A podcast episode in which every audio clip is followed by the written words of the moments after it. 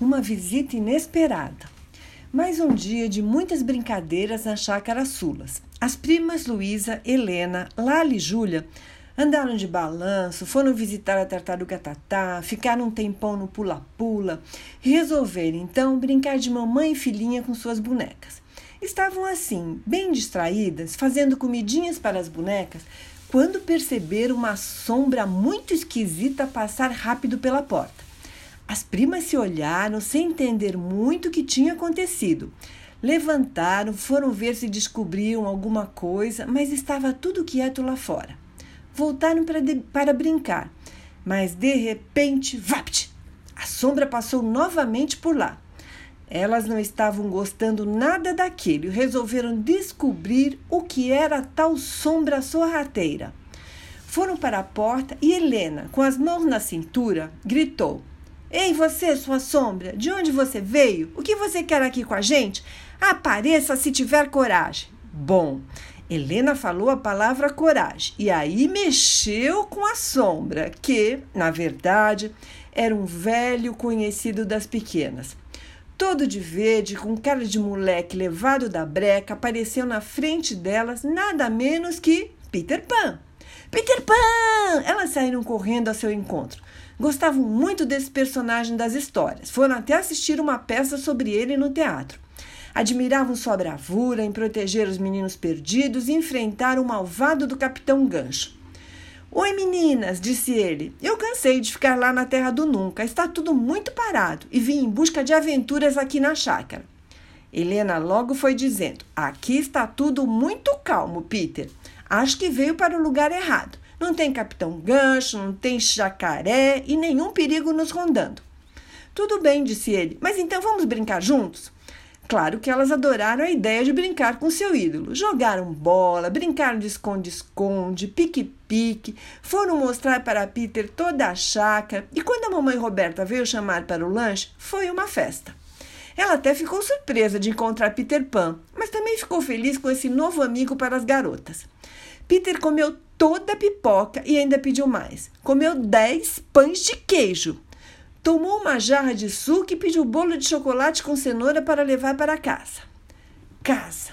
Quando ele pensou nisso, resolveu: não vou voltar para a terra do nunca, vou ficar por aqui com vocês. Adorei. As pequenas também gostaram da decisão. Mas só que tem alguém que não gostou nada, nada, nada de tudo aquilo que estava acontecendo. A ciumenta da fada Sininho veio voando muito brava. Peter Pan, vamos voltar já para casa. Seu lugar é lá na terra do nunca e não aqui com essas meninas irrequietas. As quatro se olharam e tentaram fazer amizade com o Sininho.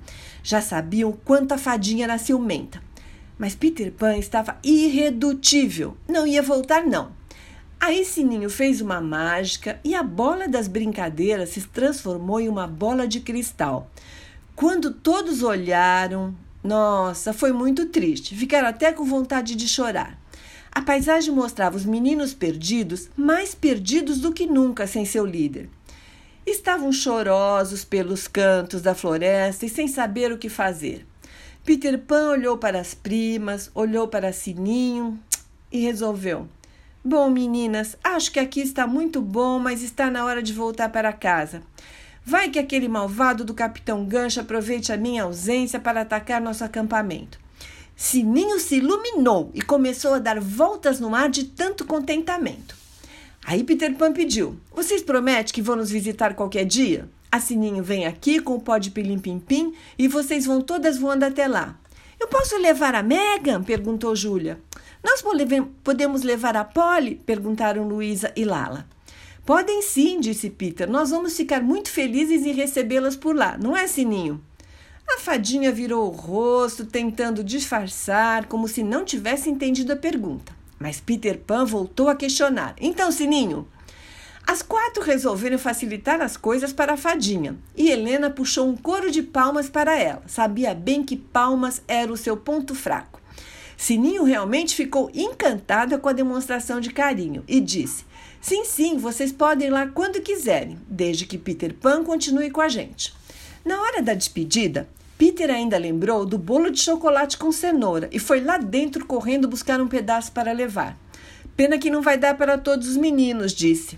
mas Helena prometeu que quando fossem, levavam cinco bolos para todos. E assim Peter foi embora e as pequenas continuaram a brincar. E mais um dia de aventura se passou na Chácara Sulas. Um beijo muito grande, carinhoso da vovó, que tem muita, mas muita, mas muita saudade de todas vocês. Até a próxima história!